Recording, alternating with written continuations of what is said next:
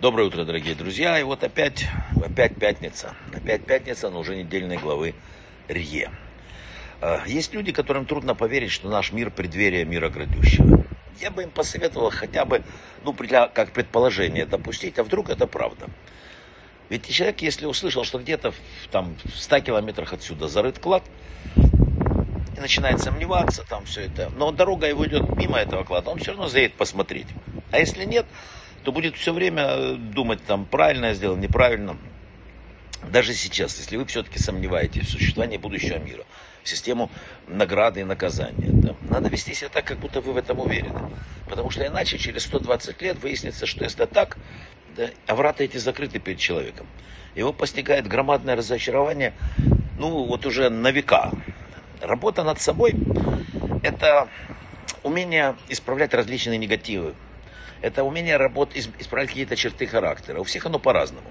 Давайте возьмем нашу недельную главу «Умение прощать». Ведь мы обращаемся все время к Богу, прости, прости, а мы сами умеем прощать.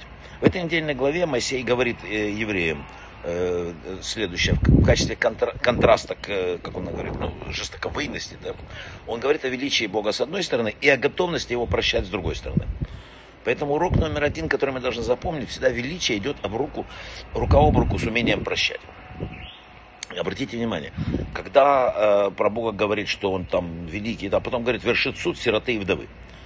Но логика подсказывает, что в данном контексте было бы уместнее сказать, что он судит царей, там, богачей. А Раша говорит, нет. Нет, там, где величие, там и скромность. Они идут вместе. И вот, вы знаете, об умении прощать. В своей частной жизни человек обязан уметь хоронить то, что должно быть похоронено. Есть люди, способные всю жизнь хранить в сердце обиду и терпеливо ожидать возможности ответить злом на зло, которое обидчики сделали. Но надо учиться забывать обиды, поскольку жизнь миллион раз важнее этого. Человек, всю жизнь которого проходит в ожидании возможности отомстить врагам, живет не своей жизнью, а жизнью собственных врагов. Такая жизнь не стоит жизни. И не зря говорят, если человек кого-то ненавидит, он позволяет кому-то жить в своей голове.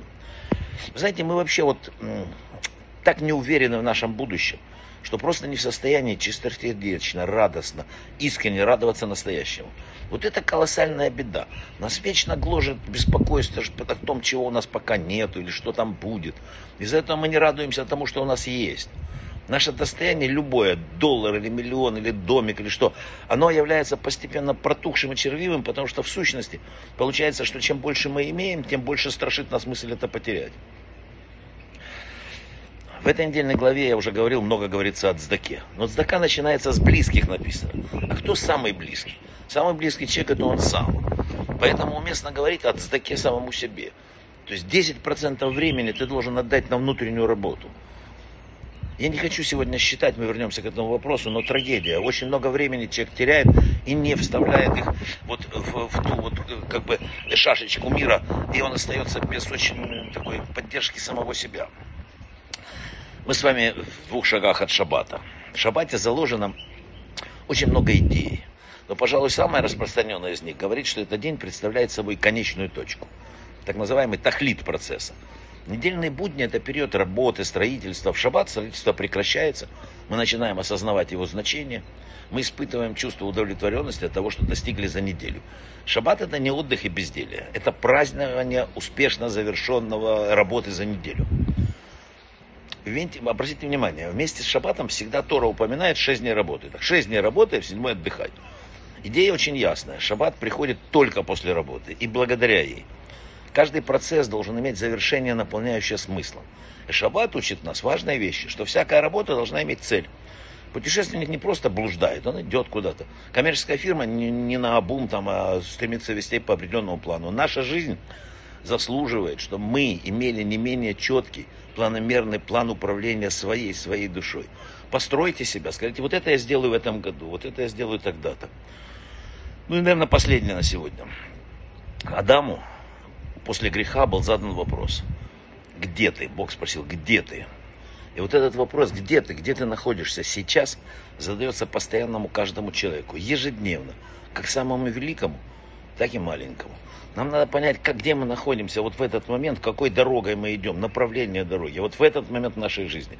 Идем мы ли к хорошему результату, или мы блуждаем где-то в потемках. Куда мы идем и где мы находимся? Вот вопрос, который надо обдумать.